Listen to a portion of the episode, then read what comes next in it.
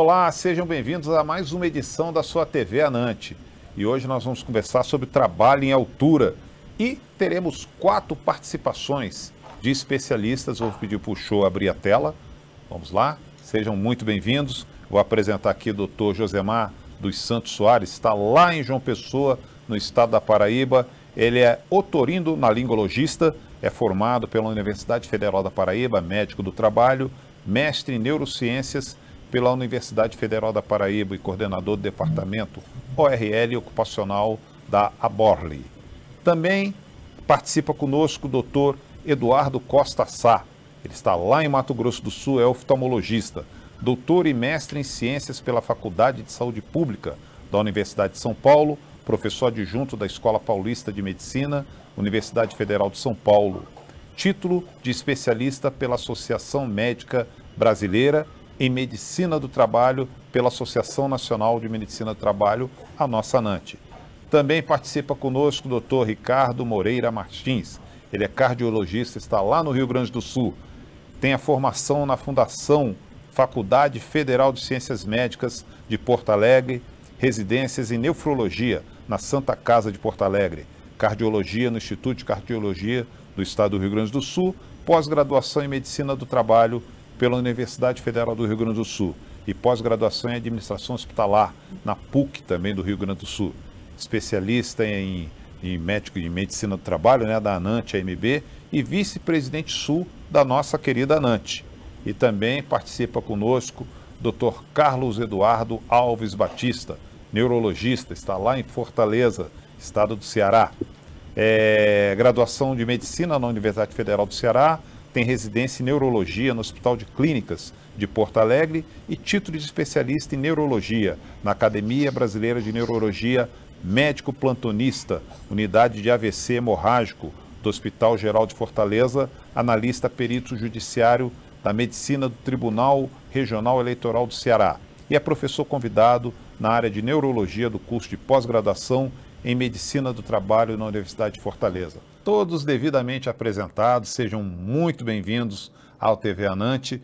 E a nossa metodologia de hoje vai ser o seguinte: nós temos aqui algumas perguntas e a mesma pergunta será respondida por todos, cada um, logicamente, na sua especialidade. Eu vou começar perguntando ao doutor Eduardo Costa, ele é oftalmologista, né? É, quais as queixas e sinais clínicos a investigar na sua especialidade? A palavra é sua, doutor. Boa noite a todos. Agradecer na pessoa da, da doutora Rosilane Rocha, do doutor Francisco Fernandes, a minha participação aqui no videocast de hoje. A gente vai falar um pouco de oftalmologia e trabalho em altura, né? Respondendo a pergunta que o senhor Valdir passou aí para a gente, a primeira situação do trabalho em altura que envolve a oftalmologia é a condição de monocular. Tá? Então, a visão monocular dos seres humanos resulta da superposição quase completa dos campos visuais de cada olho. Tá? E isso vai levar à discriminação da percepção da, lo da localização espacial de cada objeto em relação a nós observadores. Então, assim a gente vai entender que as pessoas têm uma visão, as pessoas que têm visão monocular têm menos acuidade visual quando comparada a uma pessoa que tem uma visão binocular, devido à soma dos dois olhos é, que seria o chamado fenômeno de ser melhor em, visto em ambos os olhos juntos do que por apenas um deles. E isso causa uma diminuição importante na sua orientação espacial. Então, a visão monocular é definida como a perda de visão em um dos olhos permanentemente e que a pessoa que apresenta essa condição, consequentemente, pode apresentar perda da visão binocular de profundidade e um campo visual bastante reduzido. É com isso que a gente vai se preocupar no que se relaciona o trabalho em altura e oftalmologia. Ok, muito obrigado, doutor. Vamos agora aqui ao doutor Josemar, tá? Dentro da sua área, essa mesma pergunta, doutor Josemar. Seja bem-vindo. Quais as queixas e sinais clínicos a investigar na sua especialidade? Boa noite a todos. É um prazer estar aqui junto com a Nante. Agradeço o convite da doutora Rosilane e participar com os colegas dessa abordagem da trabalho em altura. E no que diz respeito à otorrinolaringologia, algo interessante a acontecer, a ser observado, as queixas são as tonturas. Ora, trabalho em altura acima de 2 metros de altura.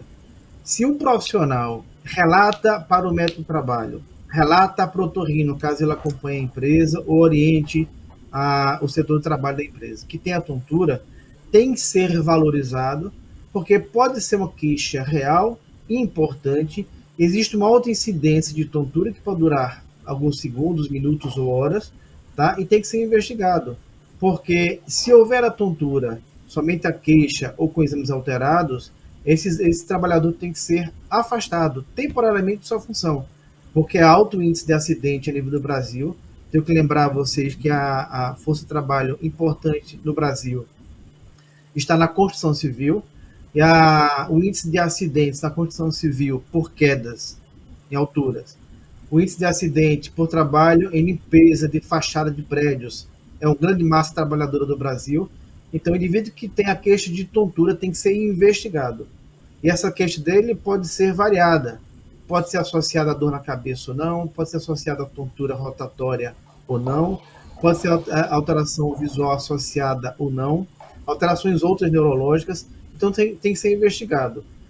É, Baseando-se nessa queixa, a, quanto mais o médico trabalho fazer a pergunta sobre as queixas do paciente, ou que vai ser admitido, ou no exame periódico, ou de mudança de função, ou de demissão, isso é importante, porque ao direcionamento das queixas dele e do resultado de possíveis exames realizados pelo médico do trabalho, avaliação clínica, ou outros exames é, de laboratório junto com o otorrinolaringologista, vão definir a condição do trabalhador, se tem risco ocupacional ou não, seja para ele, para a empresa ou para os colegas da equipe, entendeu?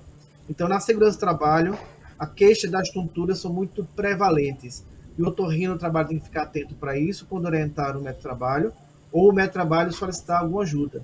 Porque tem dois pilares importantes, ao meu ver. Tem o método de trabalho que acompanha o trabalhador que tem a tontura, ou ele pede auxílio ao otorrino para orientá-lo como conduzir, ou chega um paciente aqui com essa queixa sem nenhum encaminhamento da empresa, com questão de otorrino, na parte de tontura. E eu vou dar a condição de queixas clínicas, exames ou até relatório. E essas duas bases vão subsidiar quem? Outras entes, como o TRT, Tribunal de Trabalho, onde eu faço perícia jurídica do TRT, ou vai subsidiar o INSS na sua conduta, se tem afastamento ou não porque pode variar de 15 dias, 30 dias, 6 meses ou ano da função que exerce, de acordo com as queixas que ele tem na parte da tontura. Isso é algo fundamental da associação da otorrinolaringologia com o trabalho em altura em relação às tonturas. Ok, muito obrigado, doutor. Vamos agora lá para o estado do Rio Grande do Sul, Porto Alegre, falar com o doutor Ricardo Moreira Martins, cardiologista. Dentro dessa sua especialidade, gostaria que senhor me falasse sobre a questão do trabalho em altura. Boa noite a todos. Agradeço ao Valdir por nos coordenar e agradeço à doutora Rosilane nos dar é, é, essa importante missão aqui na NANT. Bom, o que, a cardiologia pode contribuir? É? Eu colocaria uh, cinco sintomas críticos para o cardiologista do, que a cardiologia deve alertar os médicos do trabalho. E nessa senda, eh, eu colocaria a tontura como o principal alerta para o médico do trabalho. Né? E a tontura de origem cardiovascular pode ser uma tontura por hipotensão postural, por alguma vagotonia, é? indivíduos vagotônicos, é? É, pode ser por arritmias cardíacas, não é? pode ser por flutuação da pressão. É?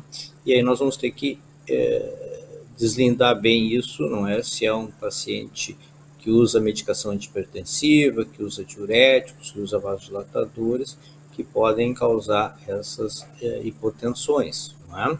Também a hipertensão, ou seja, a hipertensão mal controlada, vai dar tontura. É?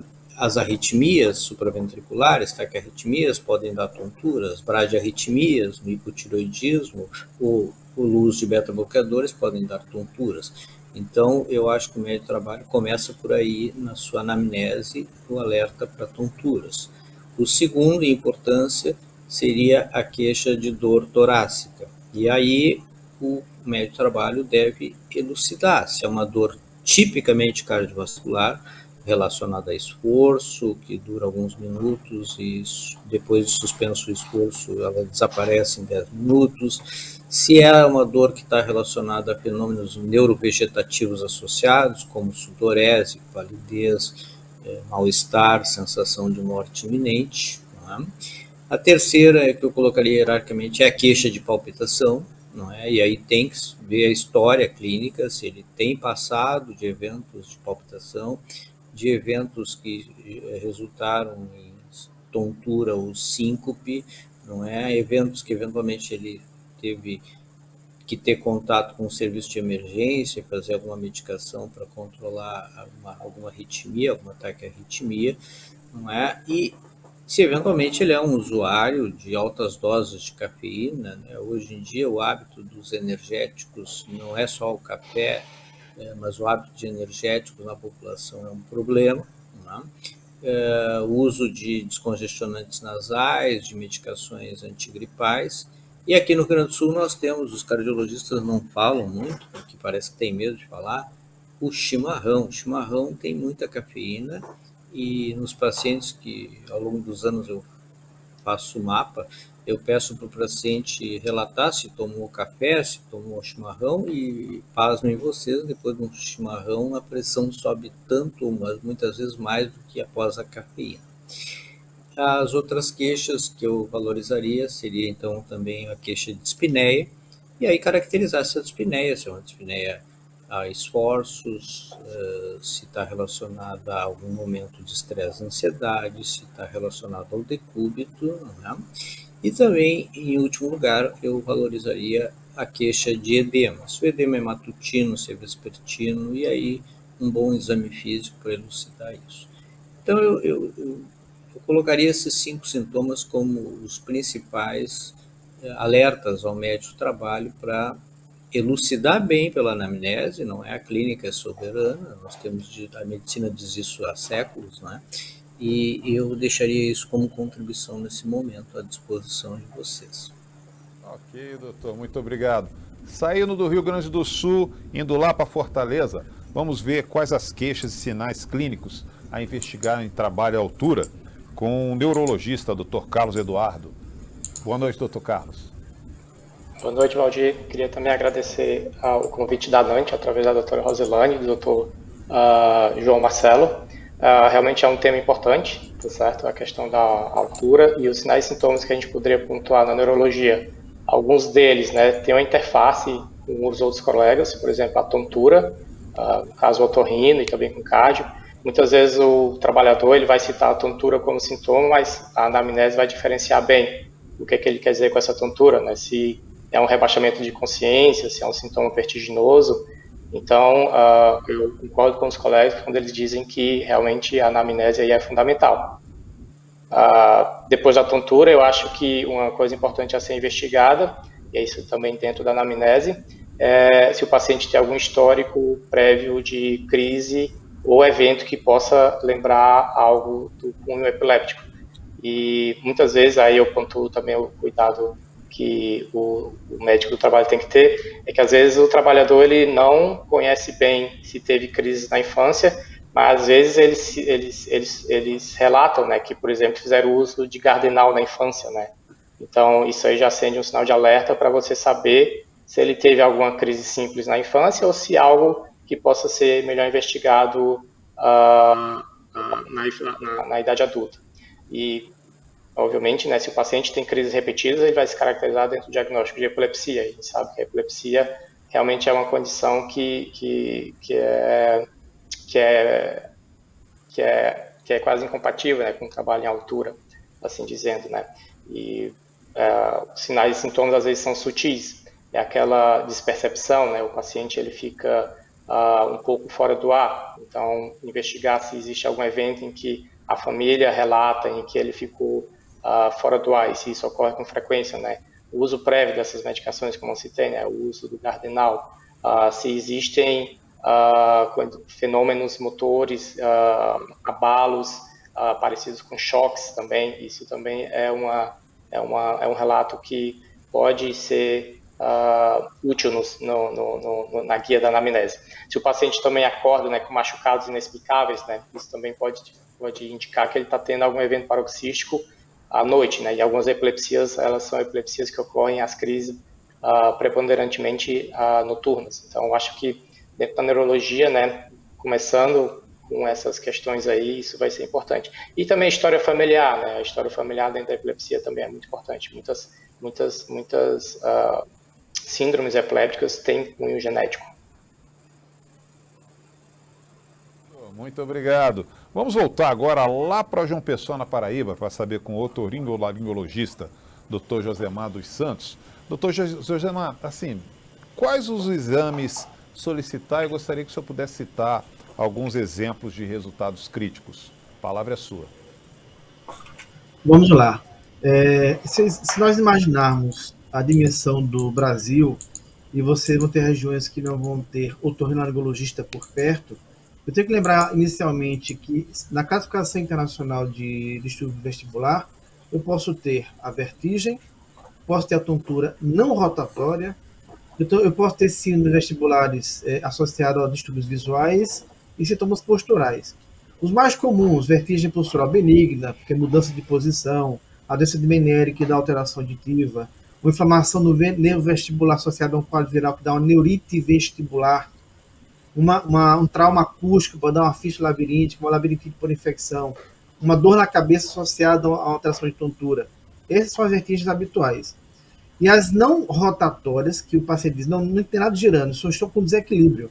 Eu posso ter insuficiência vértebro-basilar, posso ter uma disfunção metabólica por diabetes, por hipotiroidismo, outra é, metabolismo alterado, uma alteração de percepção da, da, do equilíbrio cervical ou causas psiquiátricas. Nos sintomas vestibulovisuais, eu posso ter a cinetose, que é uma percepção inadequada do, da distância dos objetos, o mau desembarque e outras causas psiquiátricas. E síndromes posturais, eu posso ter tanto a tontura postural persistente no idoso, alteração às vezes associada à psiquiátrica. Ou seja, tem tantas nuances na tontura, só que eu tenho trabalhadores no Brasil todo. Se eu imaginar que o meu trabalho está lá é, no centro-oeste, norte do país, não tem um tornarologista, baseado na queixa da tontura do paciente, eu posso ter uma sensibilidade de 88% com a bateria simples de exame clínico, sem precisar armamento, de exame de audiometria, vectorostabografia, posturografia, com uma avaliação neurológica, como o teste de Romberg, o paciente fica em pé, saber se tem equilíbrio ou não adequado, o teste de Utenberg, que eu peço que ele faça uma marcha, e se tiver um desvio acima de 45 graus, pode indicar um distúrbio é, periférico.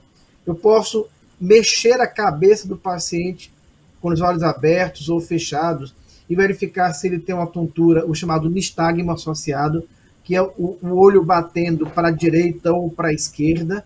Eu posso fazer um estímulo visual dinâmico com os pontos cardeais norte, sul, leste, oeste e fazer a avaliação do nistagmo espontâneo. Se eu fizer a avaliação clínica desse paciente sem o otorrino por perto, digo isso porque eu tenho que valorizar a parte da medicina do trabalho e a otorrino ocupacional, no Brasil que pode não ter um profissional especialista próximo, seja um oftalmo, seja um neurologista, seja um cardio, nem um otorrino, mas tem um método de trabalho. Então, eu posso ter uma sensibilidade de 88% só com essa avaliação clínica. A prova de Romberg, a prova de Utenberg, o movimento rápido de cabeça e a avaliação dinâmica da visão para verificar se eu tenho nistagmo presente ou não. Isso para avaliação de distúrbio periférico, que é do otorrino. E olha que mesmo esses cinco exames, Romberg, Utenberg, avaliação do, do é, movimento de cabeça, a gente chama Head Pulsing Test, a, a avaliação da cuidado auditivo, se tem o dinamismo com presença de distagmo, para distúrbios centrais, tem uma sensibilidade de 68%. Ora, baseando-se nisso, nesses exames, eu posso conduzir o indivíduo, seja encaminhar para o especialista para ajuda melhor, aí vem o oftalmologista, vem o otorrinolaringologista, o neurocardiologista, né? É, e são exames simples da otorrino que eu tenho que investigar. Então, é, eu queria deixar essa ideia, porque na otorrino existe avaliação clínica importante. Agora, eu sempre friso a, aos colegas otorrinos na, na clínica, no consultório dia a dia, em palestra do congresso e nas perícias, quanto mais perguntas você fizer na anamnese, melhor. Porque o indivíduo, geralmente, é, pela necessidade de rapidez de exames de avaliação dimensionais dos trabalhadores a nível de Brasil, é, esquece de fazer uma sequência de perguntas. E eu confesso, quanto mais perguntas fizer, melhor 25, 50 perguntas porque vai ser mais fácil depois direcionar em queixas futuras, seja questões psiquiátricas, seja questões neurológicas centrais ou periféricas, que é da área do otorrino, para fazer a triagem do indivíduo que tem tontura na área de otorrino. Então, eu queria frisar novamente a importância do teste clínico. Gutenberg, Romberg, avaliação dinâmica do nistagmo e a, a Head Pulsing Test, que é o um movimento básico rápido de cabeça para verificar se tem tonturas. Aí, nos que têm acesso ao otorrinolaringologista, existe uma gama de exames, tá? Eu posso fazer audiometria para saber se tem alguma alteração auditiva importante, porque a perda auditiva com idade ela é para ser simétrica, à direita e à esquerda, com o decorrer do tempo. Quando você encontra um distúrbio auditivo unilateral, eu tenho que investigar outras alterações, como às vezes acontece a prova não rotatória, na avaliação não rotatória da tontura, e tem um chivanoma, é da área do neurologista. Eu tenho o é, vectorestagmografia, que é o exame para avaliar se quais canais estão alterados no indivíduo, para saber se é uma VPPB ou não. Então, além do exame da, da, do questionamento clínico de perguntas admissionais, periódicas ou dimensionais, ou mudança de função, porque o indivíduo pode estar com tontura e eu vou ter que afastá-lo temporariamente, por 15 dias, por um mês, por seis meses, um ano, de acordo com a função que ele vai exercer, seja um trabalhador, seja um piloto de avião, seja alguém que está em torre elétrica, tá? E eu posso pedir exames outros, até ressonância magnética se for preciso. Claro que isso envolve custo. Envolvendo custo, uma triagem básica clínica de investigação de perguntas ao trabalhador e os cinco pontos de avaliação é, com alta sensibilidade, a prova de Romberg, Gutenberg, o Head Pulse Test, que é a movimentação brusca da cabeça, verifica se tem nistagmo horizontal, porque às vezes estagmo vertical, oblíquo ou circular e caminho para o neurologista.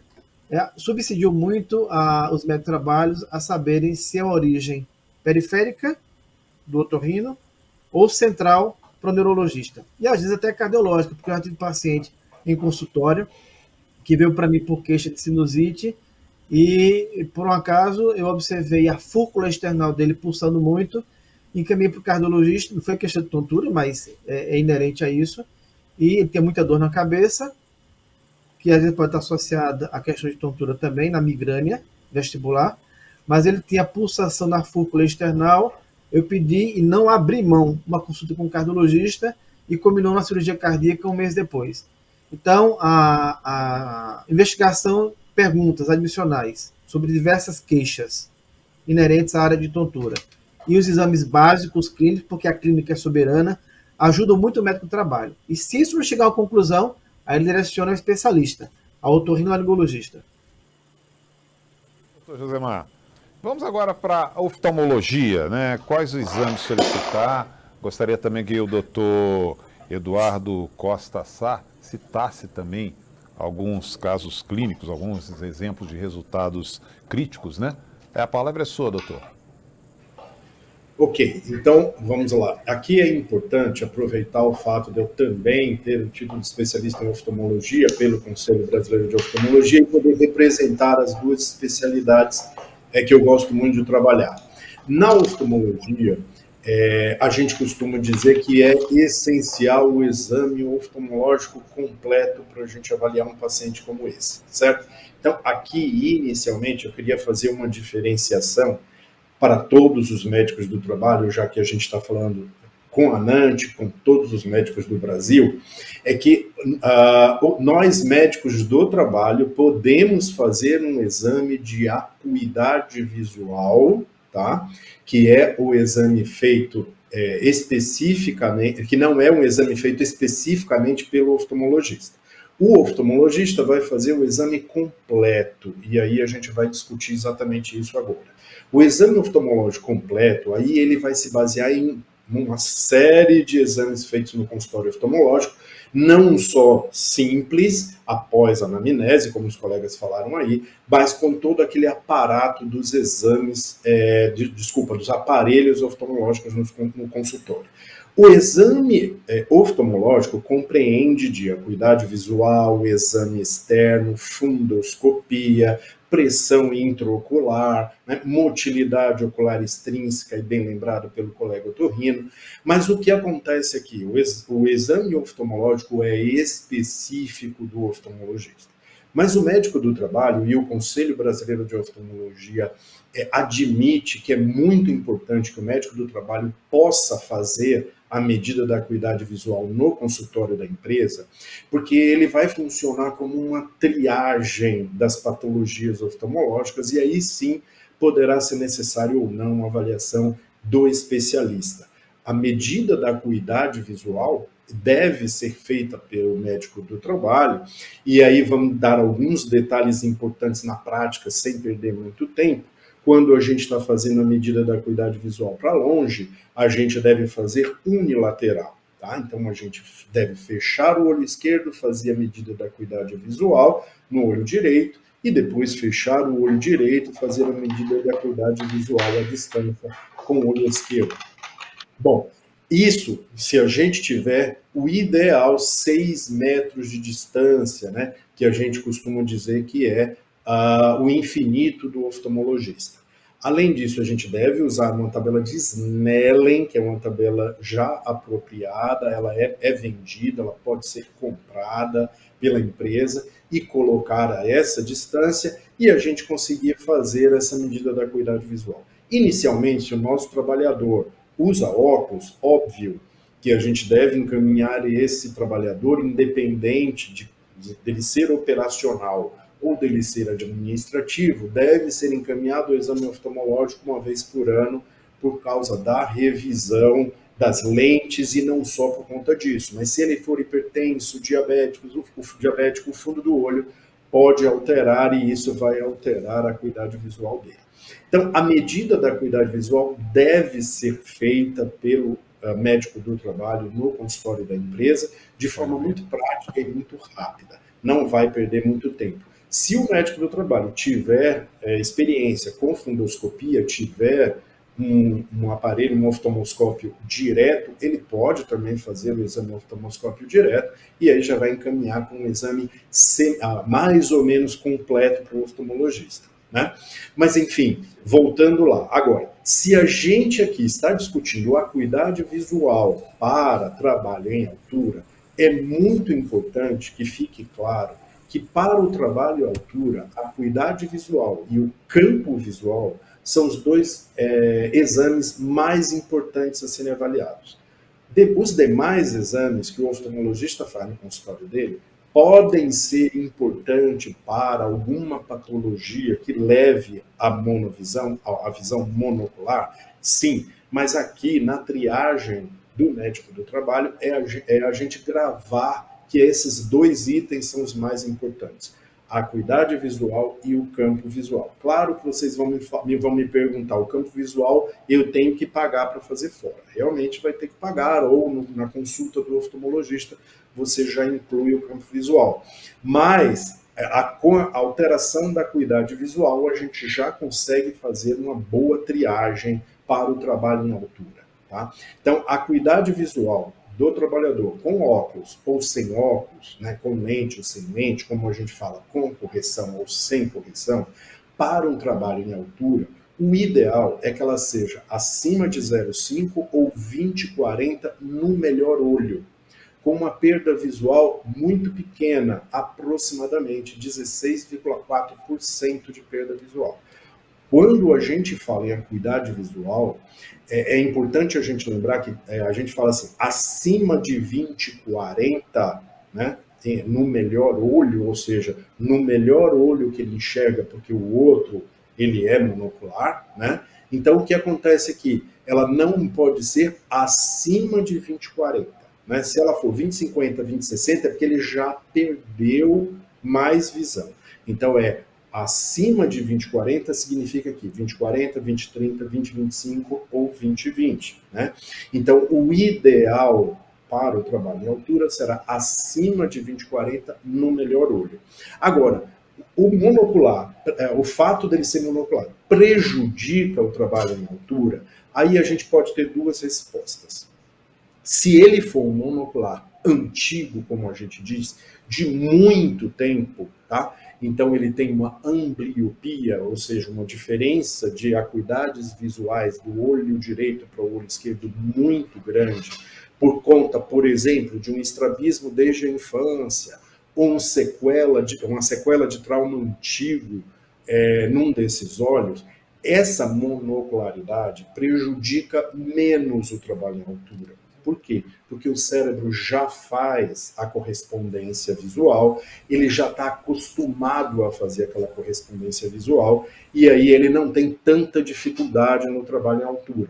Por isso, volto a falar o que os colegas relembraram muito sabiamente, a anamnese é muito importante. Porque se ele falar realmente na anamnese de um acidente com perda visual na infância ou há muito tempo atrás, isso já descarta um pouco a, a, a, a dificuldade do trabalho em altura por ele ser monocular. Porque o cérebro já começou a acostumar, ele já está mais acostumado àquela visão. Agora, se essa perda de visão foi recente, então, por exemplo, é alguém com diabetes, com hipertensão, então ele tem uma, uma retinopatia diabética, uma retinopatia hipertensiva, né, já evidenciada no fundo do olho. Se ele já teve um descolamento de retina, um descolamento de vítreo, uma lesão de campo posterior, de câmara posterior do olho, mas também se ele teve um trauma recente na câmara anterior, um trauma que prejudicou a córnea, um trauma que prejudicou o cristalino, sim, e isso for recente, ele não tem essa correspondência por longo tempo. Tá? Então, isso, no momento, seria inviável a gente deixar ele trabalhar uh, com trabalho em altura, mesmo que ele tenha uma visão de 2040, 2030, 2025 ou 2020. Essa correspondência cerebral é importante que ela tenha sido há muito tempo atrás. E agora, falando do campo visual, o que é que é importante a gente falar em relação ao campo visual? O campo visual a gente pode fazer no consultório da medicina do trabalho, até pode, de novo, tapando o olho e fazendo com o dedinho para ver até onde ele enxerga o dedo do médico do trabalho. Tá? Agora, sim, se ele tiver uma alteração de campo visual feita no consultório do médico do trabalho, de novo, e ele tiver um mínimo de visão periférica, numa isóptera horizontal, ou seja, no campo visual horizontal, maior do que 600 em cada olho, ou maior do que 120, pelo menos em um olho, aí já prejudica o trabalho em altura. Então, o campo visual ele deve ser solicitado desde o exame admissional, tá? E óbvio, né, ser solicitado para os exames periódicos. Se no exame admissional ele já tem uma interação como essas que eu falei, do campo visual horizontal maior do que 600 graus e em cada olho, ou maior do que 120 graus em um olho, aí a gente já percebe que vai ter uma grande dificuldade de trabalho no campo visual. Então, não esquecer, o médico do trabalho pode fazer tanto o exame de acuidade visual como de campo visual no seu consultório, vai funcionar como uma triagem, e isso é excelente para o oftalmologista quando ele vai pegar e já fazer um parecer mais especializado para o trabalho em altura. Ok, muito obrigado, doutor. Vamos agora para a cardiologia. Vamos ver quais os exames solicitar? Pergunta do senhor. Bom, eu selecionei aqui para citar sete exames eh, importantíssimos na, na cardiologia. É? Então, o padrão ouro da cardiologia é o eletrocardiograma. Tá? É um exame com alta sensibilidade e com especificidade razoavelmente boa. Né? Então, eh, ele é o exame que regularmente se faz e também um raio-x de tórax, para ver tamanho do coração, circulação pulmonar. Então, esses dois exames, eles já nos dão muita informação. Na sequência, eventualmente, um eletro de repouso alterado, uma elet um eletro de esforço, uma ergometria. E ela, em sendo alterada, eventualmente, uma cintilografia miocárdica ou de repouso estresse, ou uh, submetido a estresse medicamentoso, não é? com diperidamol, adenosina. Também, uh, em áreas endêmicas, aqui no Rio Grande do Sul, a gente tem no passado áreas endêmicas de doença de Chagas, né?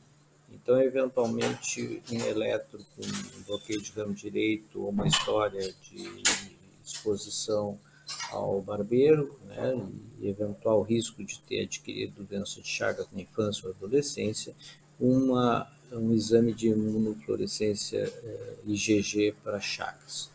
Então, esses seriam os exames, os sete exames que eventualmente o médico trabalho pode eh, ter à mão para encaminhar.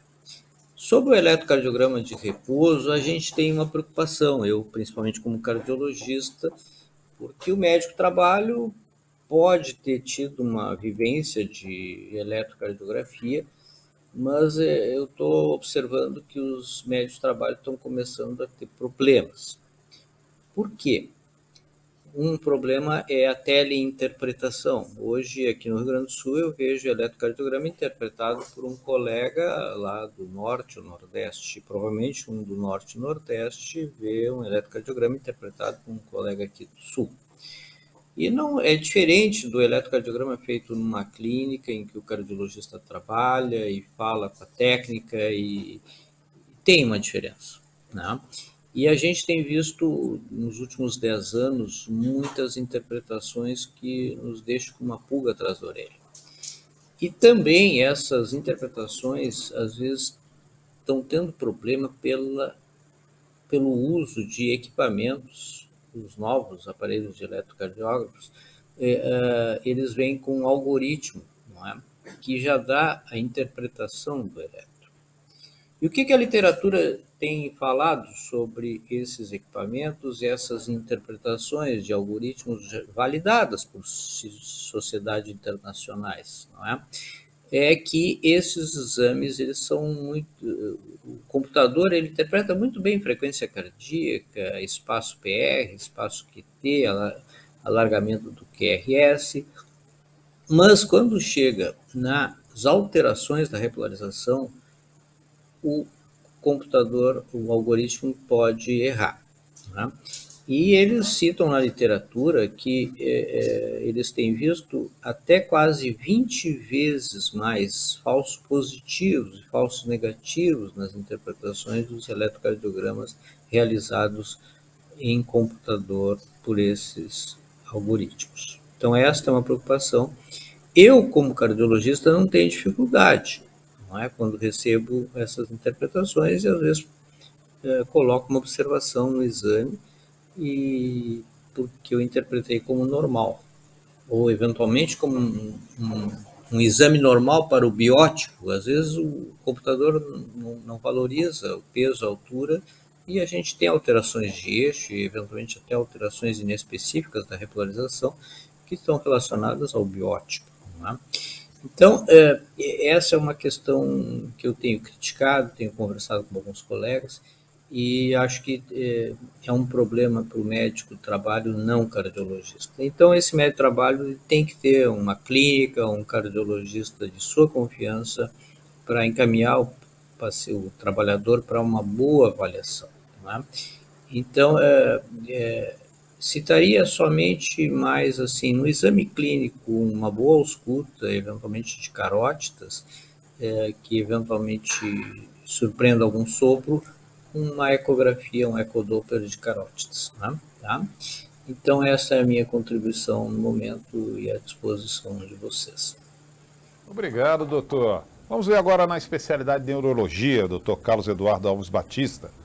A pergunta é para o senhor, doutor quais os exames que podem ser solicitados? Não é essa pergunta? Certo, é, eu quais concordo. Quais os exames uh... a solicitar? E se eu quiser também citar alguns exemplos né, de resultados críticos, fique à vontade. Uhum, é bem interessante, bem interessante ponto. Uh, ouvindo os colegas, né, o doutor Josemar, o doutor Ricardo, o doutor Eduardo, a gente vê essa interface interessante né, da neuro com cardiologia, da neuro com oftalmologia, né, com a neuro com, uh, com otorrino. E é, não tem como acho que começar essa sessão falando novamente da importância da anamnese e do exame físico, tá certo? Uh, novamente, né, o, o paciente, às vezes, eles, eles vão citar sintomas que podem levar a diferentes sistemas, tá certo? Muito embora eles estejam integrados, mas que você pode direcionar depois qual exame complementar você acha que vai ser mais adequado naquela, naquela situação. E como, por exemplo, o doutor Josemar falou, né, através de um exame físico uh, vestibular, né, os pacientes têm uma síndrome vestibular aguda, por exemplo, o HINTS, né, que pode ajudar muito a diferenciar né, uma, uma síndrome periférica, uma síndrome uh, central, aí você já vai ver, nesse momento, se você vai aplicar, se vai ser uma neuroimagem ou se você vai para exames complementares mais da parte uh, vestibular, né, vector de estagmografia e outros afins, tá certo? o doutor, o doutor Eduardo Oftalmo citou, né, é um, uma, que é uma manobra simples de se fazer em consultório e não demora uh, 15, 30 segundos, né, se você fizer, se já tiver uma experiência maior, tá certo? Então, a anamnese e exame físico é, são, continuam sendo fundamentais. Em termos de, de exames complementares, eu vou pontuar alguns aqui, né, a gente vai citar alguns pitfalls, né, algumas armadilhas aí que podem, que podem levar a isso aí. Acho que, por exemplo, novamente citando, né, eu acho que a epilepsia seria uma condição que bastante importante, significativa. A gente sabe que muitos colegas da medicina do trabalho gostam de pedir eletroencefalografia para aquele, aquele trabalhador que vai trabalhar em altura, né? Isso é necessário pedir todas as vezes, né? Talvez não, né? Talvez só a anamnese já possa ajudar. E quais são as, as implicações disso, né? Se você, tanto para um lado como para o outro, você pode estar tá enviesando a sua, a sua avaliação. Se o paciente chega sem nenhum sinal e sintoma e você já pede um eletroencefalo simplesmente porque ele vai trabalhar na altura, né? Você pode ter resultados falsos positivos. Né? A gente sabe que uh, existem, existem, existem vários achados focais que podem, uh, que podem indicar um paroxismo, tá certo? Mas que o paciente não vai ter epilepsia, né? A epilepsia vai ser um diagnóstico eminentemente, eminentemente clínico. Então você vai estar tá taxando aquele aquele trabalhador como incapaz para trabalhar à altura, né? sendo que na história clínica ele não tem nada que leve a pensar sobre isso, né? E o outro lado também é verdadeiro, né? O paciente ele tem alguma coisa na anamnese, por exemplo, ele vai citar, ah, eu tenho fenômenos, ele não vai citar esse, dessa maneira, né, mas é, vão ser fenômenos disperceptivos, né, vão ser alterações da percepção, da interação, bruscas às vezes, tá certo, pode indicar algo, por exemplo, como uma afecção no lobo temporal. Ah, e você pede o eletro, né, o eletro, nesses casos, pode até vir, vir negativo, né, vir normal, até 50% dos eletros no, nos pacientes que têm epilepsia, os primeiros eletros especialmente, eles podem vir normais, né? por isso que a gente às vezes repete o segundo e o terceiro. Então não tem como a gente, a gente enfatizar o, o suficiente o quão importante a anamnese e o exame físico vai ser uh, na, na, na, ao guiar esses casos, né? você determinar, né? tanto na, na admissão missional como periódico. Né? O doutor, uh, o doutor Ricardo, nosso colega cardiologista, citou a questão dos casos vasculares, né? e quando você começa a trabalhar com, você começa a, a examinar os trabalhadores que já começam a atingir a meia-idade, 30, 40 anos, começa a vir uh, problemas que podem afetar a circulação cerebrovascular. Então, tem uma interface um pouco também com o Dr. Josemar, né, que é questão da tontura, se o paciente tem alguma, alguma alteração, né, como foi citou, né, insuficiência basilar. E aí, nesse caso, você já pode partir, então, para outro tipo de exame, para ser uma análise vascular. A gente tem um Doppler, né, e tem e tem outros exames como angiotomografia, angiorressonância para avaliar a parte vascular, né? Lembrando que se você pensar que o paciente tem um problema de circulação posterior, talvez o Doppler ele tenha uma limitação, né? Você vai ter que partir para um exame mais avançado, né? Uma neuroimagem mais avançada, uma angiotomografia, uma angiorressonância. Eu acho que nesse ponto você pode pedir ajuda ao seu colega especialista, é, né? Holter. E, Nossa, faz... e eu escutei aí um áudio aí, não sei se alguém alguém está mencionando Fique alguma coisa. doutor. Pois é, então continuar aqui, né? Então, como eu disse, né, a, se o paciente tiver algum sintoma que possa lembrar uma circulação posterior, né, uma, uma basilar, vertebral, sintomas que podem até lembrar a vertigem, e aí como o Dr. Josemar falou, né, fazer fazer o nistagmo, ver se o, se, a, se o paciente, né, se o trabalhador tem um nistagmo vertical, que pode indicar uma afecção mais central, e aí sim já partir para a neuroimagem, e se tiver algum risco uh, vascular adicional, quem sabe até também pedir um exame vascular também. Então, Acho que isso aí direciona muito. Eu acho que é, é esse uh, o casamento ideal, né? A anamnese e você ter uma hipótese diagnóstica para tentar investigar, tá certo? Só citando novamente uh, o, a questão do eletroencefalo, né? Como eu tinha pontuado novamente, os pacientes que chegam com história clínica compatíveis com epilepsia, muitas vezes vão ter o eletroencefalo normal. Então, novamente, partir para a anamnese. E o contrário, né? a população normal, uma parte dela vai ter alterações do eletroencefalograma que não pode, que não são que, que são, que se lembram, que, que, que, remetem a fenômenos paroxísticos, por exemplo, focais, e que o paciente não apresenta a síndrome, uma síndrome epiléptica, não apresenta diagnóstico de epilepsia, né? Então, acho que essas são considerações uh, gerais que já podem guiar bem o nosso colega que está avaliando o trabalhador. Ok, doutor, muito obrigado. Agora eu gostaria de passar uma pergunta também para todos aqui, que é uma pergunta muito interessante, principalmente nessa nossa área de medicina do trabalho, né? É, quais as situações clínicas caracterizam inaptidão? Eu vou começar pelo doutor Josimar dos Santos Soares, né? Otorrino laringologista. Palavra é sua, doutor. Eu acho que seu áudio está mutado. Estava. Ao... É, eu estava sorrindo aqui agora é, porque definir aptidão ou inaptidão é um, um, uma pedra no sapato de qualquer profissional, seja o torrino, neuro, cardio, oftalmo ou mesmo o médico de trabalho. Então veja só, se eu tenho um profissional que ele pode estar submetido a risco de acidente, ou para ele, ou para uma equipe toda, ele, se ele tiver queixa de tontura, ele tem que ser afastado temporariamente, nem que sejam 15 dias. Se eu falo para você que você tem como fazer uma triagem tanto admissão quanto periódica, ou uma ida ao posto médico do, do trabalho, e eu avaliação com o teste de Romberg, avaliação postural, o teste de Utenberg, avaliação da cabeça, e se tem nistagmo dinâmico, e se esse indivíduo tem a queixa de tontura, no exame físico encontra alteração, se fizer exames complementares, audiometria, vectorinstagmografia, talvez um BER, uma posturografia, que não é todo local que tem para fazer posturografia, eu encontro a queixa clínica associada, tem queixa, tem tontura, exame físico alterado, em especial o exame é, complementares alterados, eu tenho que afastá-lo. Nem que seja temporariamente da função que ele exerce e realoca ele em outro local. Porque um problema que existe nas empresas é, eu vou ficar sem um trabalhador por quanto tempo? Um dia, dois, três, cinco dias, um mês, INSS. Então, num quadro, claro que eu vou, eu vou caracterizar se é periférico ou central. Se central, eu vou encaminhar para o neurologista. É, no caso periférico, eu posso dar 15 dias de atestado para esse indivíduo. É, se ele tem a queixa clínica e tem exame alterado. Se depois de 15 dias persistirem as queixas clínicas exame sem alteração, eu também não volto ele para o trabalho. Ele está inapto temporariamente. Se depois disso Veja a terceira situação. Ele não tem queixa clínica e exame alterado. Ora, se esse exame alterado respalda um sintoma que ele teve no passado, mesmo que não tenha tido compensação ainda do equilíbrio por parte do cérebro ou de todos os órgãos que ajudam o equilíbrio, eu vou manter afastado, nem que seja por 30 dias. Imagine um trabalhador, construção civil, trabalhador nas alturas, instalação elétrica, um piloto de helicóptero, piloto de avião, é, qualquer outra área que exerça a função de risco e trabalhe altura acima de 2 metros, eu posso afastá-lo 15, 30, às vezes até 6 meses. Às vezes até um ano, quatro anos, como acontece muito na Inglaterra, Noruega, Alemanha, em especial. Então, se o indivíduo ele tem transporte de, de, de, de caminhão, por exemplo, e tem anexo na avaliação de otorrino no CONTRAN, o indivíduo com tontura ele tem que ser afastado, por exemplo.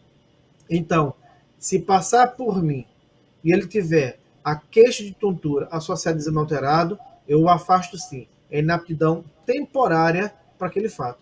Claro que se ele tiver uma tumoração, precisar fazer a cirurgia, aí os prazos podem variar de indivíduo para indivíduo. Mas, em geral, é preferível a inaptidão temporária para a função que ele exerce e realocar. Ah, doutor, não tem outro cargo que ele possa exercer aqui, somente essa aí a parte administrativa não compete ao médico profissional especialista.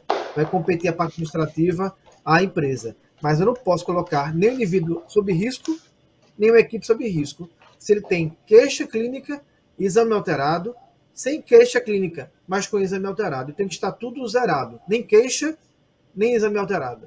E olha que não pode ter uma correlação direta entre queixas e exames, exames complementares alterados, mas é preferível afastar temporariamente o indivíduo que tem queixas e exame alterado para evitar risco de acidentes, para ele ou para a equipe. Obrigado, doutor. Doutor Eduardo Sá, na oftalmologia, é, quais as situações clínicas né, que caracterizam inaptidão? Para responder essa última questão, eu vou pedir licença e vou ler a, um pequeno trecho do parecer do CFM, o número 28, de 2016, que tratava exatamente sobre o trabalho em altura no âmbito da oftalmologia e essa inaptidão no caso da monoclaridade ou da ambliopia, né? E aqui o colega que assina o parecer, ele faz uma avaliação muito competente, é muito precisa, e ele diz que, por exemplo, o exame oftalmológico não é exigido para autorização de porte de armas, nem para militares, nem para civis, né? Então, exigindo apenas aquele laudo psicológico, né, o psicotécnico. Então, o que acontece aqui? A visão monocular é, e a ambliopia não são impedimentos para o porte de arma. Então, aqui ele faz essa comparação e a gente pode associar também ao fato delas dessas duas patologias, ou seja, a visão monocular e a ambliopia, não serem contraindicação para o trabalho em altura. O que a gente precisa entender é que esse trabalhador não está impedido para realizar esse tipo de atividade, desde que ele tenha uma compensação na visão é, portadora da, da monoclaridade ou da ambliopia. Tá? Então, aqui ele comenta, inclusive, por exemplo, que é necessário esclarecer que a noção de profundidade pode ser alcançada pelo portador da visão monocular né, por meio de observação de detalhes, como tamanho, objeto, desculpa, tamanho e posição do objeto, nitidez dos seus limites, e ele mesmo com a monocularidade, ele vai poder chegar até essa visão. Tá? Vários estudos demonstram, inclusive, que as pessoas que têm uma monovisão têm perda de visão periférica, e aí aquela visão de longe, entre 10% e 20% e que se houver a possibilidade de mover a cabeça, eles vão conseguir reconhecer o espaço onde eles estão e a partir daí essas distâncias que ele precisa ter. Agora, o que é que é importante a gente deixar claro aqui? É, algumas ocupações realmente vão ser mais específicas, né? E o trabalho em altura é uma ocupação específica. Então, para finalizar em relação à oftalmologia e o trabalho, de altura, o trabalho em altura, é ideal que a gente tenha a medida da acuidade visual e o campo visual, como a gente falou inicialmente, né? Se a gente tem dúvida, encaminhar para o oftalmologista, lembrando que o oftalmologista vai fazer um exame específico e vai encaminhar para o médico do trabalho um parecer de especialista, né? Não é ele exatamente que vai definir quem vai trabalhar em altura ou não. Esse, é, essa decisão é do médico do trabalho em conjunto com o parecer oftalmológico. Mas, para deixar claro as medidas que são importantes. Né? Então, medida de acuidade visual, como a gente falou anteriormente, ela tem que ser com correção ou sem correção, ele pode não usar óculos, né, ou não usar lente, mas com correção ou sem correção, sempre acima de 0,5 ou 20,40 no melhor olho, com uma boa percepção visual neste melhor olho, no olho que ele realmente enxerga. Né? Então, 20-40, 20-30, 20-25 ou 20-20, que seria a visão ideal no olho bom. Né? E a medida do campo visual a visão periférica na isóptera horizontal, ou seja, na visão horizontal na medida do campo visual, até 600 graus em cada olho ou 120 graus em um olho, que é o olho bom. Né? Espero poder ajudar, continuo à disposição da ANAT. Ok, doutor. Vamos lá, na cardiologia, doutor Ricardo Moreira Martins, quais as situações clínicas, né? Então, eu vou começar. É, eu vou começar colocando uma pedra no sapato, não é? Nós temos dois tipos de exames, né, assim, críticos nessa questão de inaptidão. O exame admissional e troca de função versus o exame periódico. Então, aquele trabalhador que já está na empresa, contratado, que vem fazendo até atividade em altura e daqui a pouco sofre uma intercorrência de saúde que o impossibilita uh, de continuar o trabalho em altura. Na grande maioria das empresas, a gente consegue fazer uma mudança de função, uma adaptação, não é? Temporária ou definitiva. Mas o problema é, é, é a perda de uma chance desse indivíduo de obter um emprego, um salário ou uma promoção na empresa. E aí existe a tese jurídica e que o médico, o profissional médico, está sujeito a ser acionado e passar por uma lide judicial, uh, sendo acusado uh, de que não permitiu a progressão ou a admissão daquele indivíduo e ele teve um prejuízo pecuniário. Né? E se isso evolui na justiça, termina em perícia médica, junta médica, e que eventualmente pode haver uma decisão contrária do médico do trabalho. E esse médico do trabalho ser acionado para uh, ressarcir o trabalhador porque ele não permitiu aquela, aquele ganho pecuniário. Tá? Então a gente não pode esquecer disso. E aí, uma das estratégias que eu uso é realmente é, comunicar ao indivíduo que naquele momento ele não está apto, que, o, que o, o processo tem que ser suspenso naquele momento, e dou um encaminhamento para o seu médico, assistente ou especialista, e coloco ali que o médico deve se posicionar e basado em exames complementares, não é? e, e, e no futuro esse trabalhador então trazer um laudo que pode ser favorável ou não a essa atividade de risco. Então essa é a pedra no sapato que eu vou colocar de vocês. E que é uma discussão há muitos anos se se coloca inapto ou não se coloca inapto num ASO, um atestado de saúde ocupacional. Claro que essa é uma outra discussão, mas eu acho que ela vale a pena ser a, lembrada nesse momento. Então, assim, na cardiologia, a hipertensão de difícil controle, que pode ser voluntária por o funcionário não, não fazer dieta adequadamente, não controlar peso, não tomar medicação regularmente, esse é um problemão, né? Os pacientes que tiveram infarto agudo do miocárdio e depois de três a seis meses tem que avaliar a função cardíaca, risco da pressão de ejeção, e se tem arritmias ou não depois desse infarto. E nós temos os valvulopatas, não é? Os não protetizados, eles vão ter uma classe funcional que pode limitar ou não a atividade. E os protetizados aí tem uma limitação que nas próteses metálicas o uso de anticoagulantes potentes, é? Aqui na Sogante, há uns 10 anos atrás, a gente trouxe um cirurgião cardiovascular famoso aqui, o Dr. Fernando Luquezzi. Eu pedi para ele falar sobre eh, atividade e aptidão eh, dos protetizados que usam anticoagulante.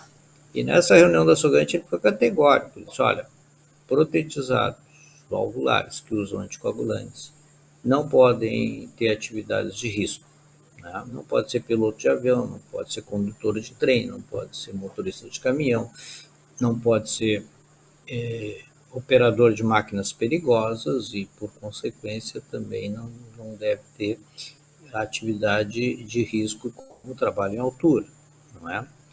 Por quê? Porque num acidente esse trabalhador pode ter um desfecho hemorrágico dramático e irreversível.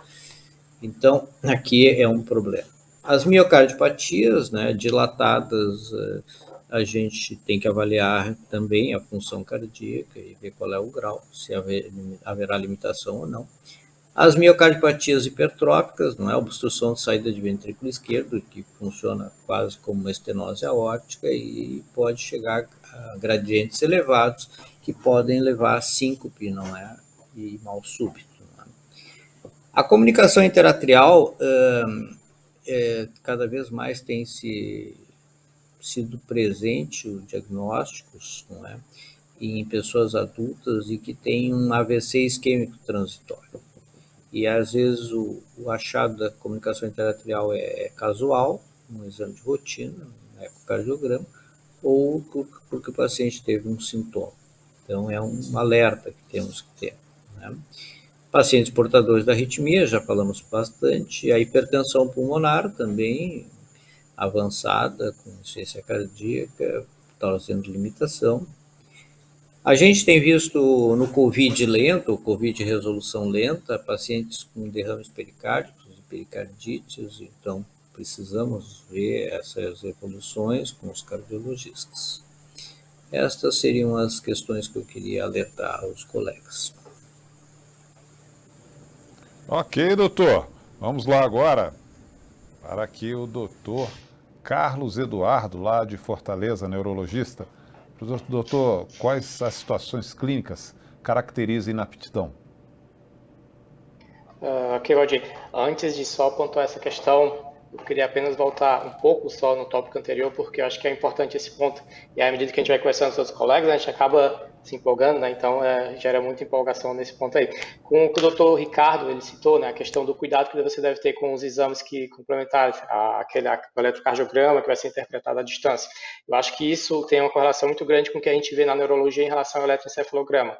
Como eu pontuei, né? Não necessariamente você tem que pedir o eletroencefalograma, né? Para os trabalhadores que vão uh, exercer sua profissão em alturas, mas se eventualmente você achar necessário, eu acho que é interessante e recomendaria que você conheça a pessoa que vai estar laudando essa, esse exame. Por quê? Porque uh, existe um grau de complexidade na interpretação do eletrocefalograma que com certeza a experiência é um fator importante, né? E só para vocês terem ideia, às vezes até com pessoas experientes, a, a concordância dos, dos, achados, ou seja, vamos dizer que eu tenho um determinado achado no eletrocefalograma, a, a concordância entre, entre profissionais especialistas, neurologistas, dentro do, da encefalografia, a concordância às vezes pode até ser considerada baixa, né? às vezes em alguns casos baixa tanto até 50% ou 60%. Então, assim, é, é o cuidado que você tem que ter, especialmente quando você está avaliando esse paciente em relação à aptidão. Então, eu queria apenas pontuar isso aí que vai, que vai ao encontro do que o doutor Ricardo mencionou. Uh, e a questão que é inaptidão, uh, eu, eu, eu, vou, eu, vou, vou também corroborar com o que o colega pontuou, não sei se da frente foi o doutor Eduardo ou se foi o doutor Josimar, a questão da inaptidão é uma palavra forte, né, você citar para um trabalhador. Então, realmente, você tem que ter cuidado na avaliação. E aí eu acho que vale a pena relembrar né, a questão da, da, da, da anamnese e do exame físico. Se aquele paciente ele tem, se ele tem achados na anamnese que pode remeter a um quadro, uh, por exemplo, de, de, crises focais, por exemplo, né? Então você vai dar o diagnóstico de epilepsia e realmente uh, profissões uh, que trabalham, que são consideradas impróprias né, para pessoas que têm epilepsia, né? Não somente os trabalhadores com altura, mas também mergulhadores, né, pilotos aeronaves. Então acho que nesse ponto você tem que ter, você tem que ter, você tem que ser bem cuidadoso, cauteloso, tá certo? Eu acho que lembrando a população agora que também está perto dos 30, 40 anos, já vai começar uma faixa que tem fatores de risco vasculares, né, cardíacos, cerebrovasculares, né, você tem que tomar cuidado em relação aos pacientes que está tendo também, como o doutor, o doutor Ricardo mencionou, né, uh, ataques isquêmicos transitórios, né, então são situações que precisam ser avaliadas, então se o paciente tem fenômenos focais transitórios, com certeza isso aí é, é, é, um fator que tem que ser afastado, o trabalhador ser melhor avaliado, e aí, novamente, né, pedir a ajuda de um especialista para avaliar com você também, tá certo? E a partir do momento que você tem uma estimativa do risco, né, se o paciente está optimizado, né, uh, e aí, eventualmente, liberá-lo para retorno ao trabalho, né. Então, assim, só resumindo, eu acho que a condição realmente maior que pode, já que a gente está falando de trabalhadores, trabalhos em alturas, né, a condição, assim, mais, mais mais uh, proeminente né, dentro da neurologia seria realmente a epilepsia, né? Que aí nesse caso é um risco muito grande, né? Mesmo que às vezes aqueles pacientes tenham controlados, né? Às vezes podem haver escapes, então você tem que tomar muito cuidado na hora que você vai eventualmente liberar esse, essa, esse trabalhador para a profissão. Acho que isso aí resumiria bem esse aqui no primeiro momento. É isso aí.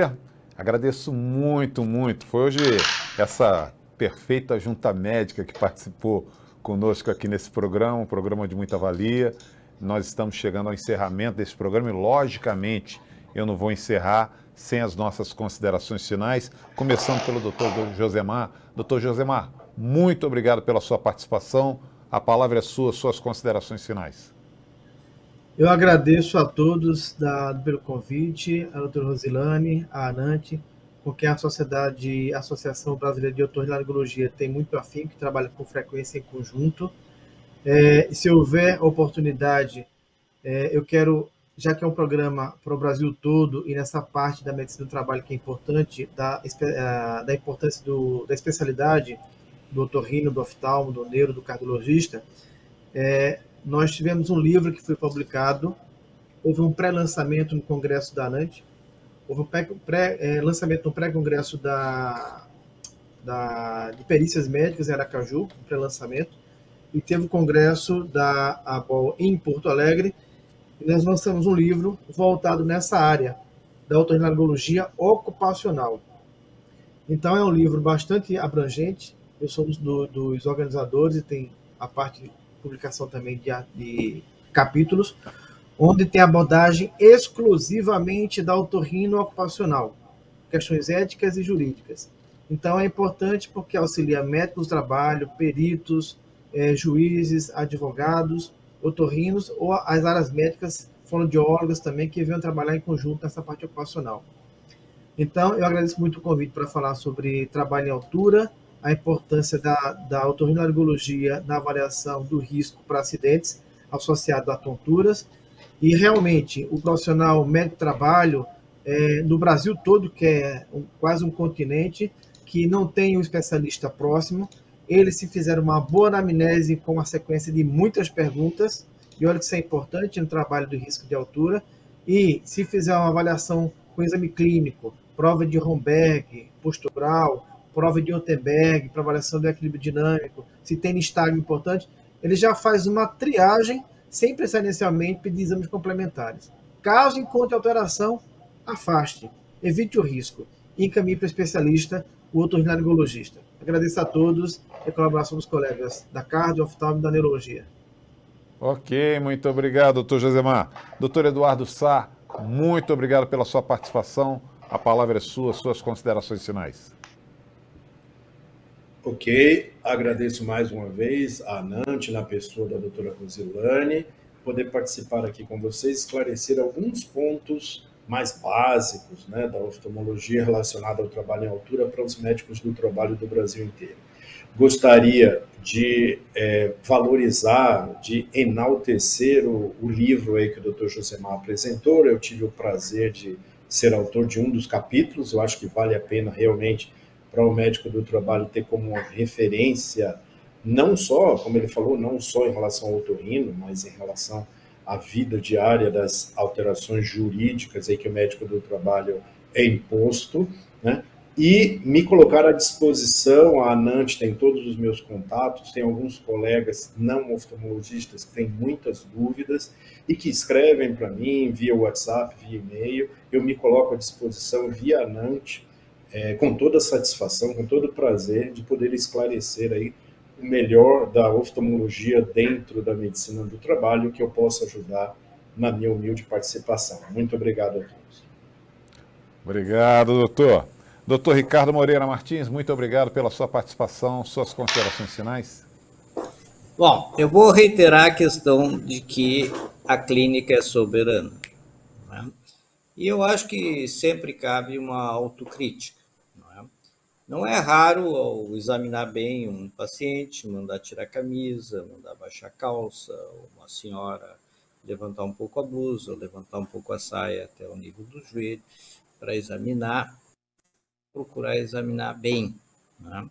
E, e, e, volta e meia diz, ah, faço exame em empresas há muitos anos e perguntam como é que eu estou, medem minha pressão e me liberam em três minutos. Então, eu estou sempre batendo nessa tecla, porque eu também aqui sou diretor de exercício profissional da Associação Médica do Rio Grande do Sul, e já tive a oportunidade do colega da Bramete aqui pedir para mim um fórum da, da Sociedade de de trânsito, da medicina de trânsito, preocupado com os exames também nas, nos CFCs, em que os exames são muito sumários. Né? Então, a clínica é soberana. Nós devemos fazer uma anamnese bem feita, é, prestando atenção aos detalhes, perguntando detalhes, registrando tudo, tá? prontuários com registro de tudo. Não é até coisas que vocês acham que não é muito importante, mas registre, não é? E examinem os pacientes, não é? é sempre conto daquele trabalhador que não queria tirar a camisa, não queria tirar a camisa, bom, então o senhor não vai ser admitido se não tirar a camisa. E quando tirou a camisa, ele tinha um, uma esternostomia imensa, não é? Porque eu ausculto depois de pedir para ele tirar a roupa, não é? E, claro, quando eu fui auscultar, tinha um clique, não é? E, e foi um problema, não é? Então, é, eu queria sempre lembrar os colegas de que a, a clínica é soberana, uma boa anamnese, um bom exame físico, tirando a roupa do paciente, examinando bem. Sempre é de bom alvitre, não é? para não ter é, surpresas desagradáveis. É? Obrigado pela oportunidade, não é? Foi um prazer estar aqui com os colegas, não é? E ajudar a NANT no seu crescimento científico. Boa noite a todos. Muito obrigado, doutor. Doutor Carlos Eduardo, obrigado muito por a sua participação. Suas considerações finais. Uh, obrigado, Valdir. Uh, foi uma honra participar dessa mesa com o doutor Josimar, o doutor Ricardo, o doutor Eduardo, os colegas das outras especialidades. Uh, as considerações finais. É pontuar novamente a anamnese, o exame físico. Eu acho que o colega que está exercendo a medicina do trabalho, ele pode já que a gente está falando especificamente né, no trabalho em altura, ele pode sistematizar perguntas e isso facilita o trabalho dele, né, também torna mais ágil, a gente sabe que realmente o tempo é um fator importante. Então, ao sistematizar perguntas uh, que são perguntas chaves e detalhes do exame físico que os outros colegas citaram, isso já vai ajudar você a fazer uma boa avaliação do trabalhador, tá certo? Acho que nesse ponto aí a, a, a, acaba sendo uma, uma, dica final, tá ok? E agradecer pela essa oportunidade de falar sobre esse tema que a gente conversou de maneira geral e nos tornar à disposição para caso queiram em outras oportunidades aprofundar, especificar ou falar até mesmo de outros temas. Muito obrigado. Agradeço realmente a todos os nossos especialistas que participaram desse programa com tema de grande valia, que é o trabalho em altura. É, agradeço a nossa equipe técnica e principalmente a você que nos acompanhou até agora. Estaremos de volta numa próxima edição do seu programa TV Anante. Até lá.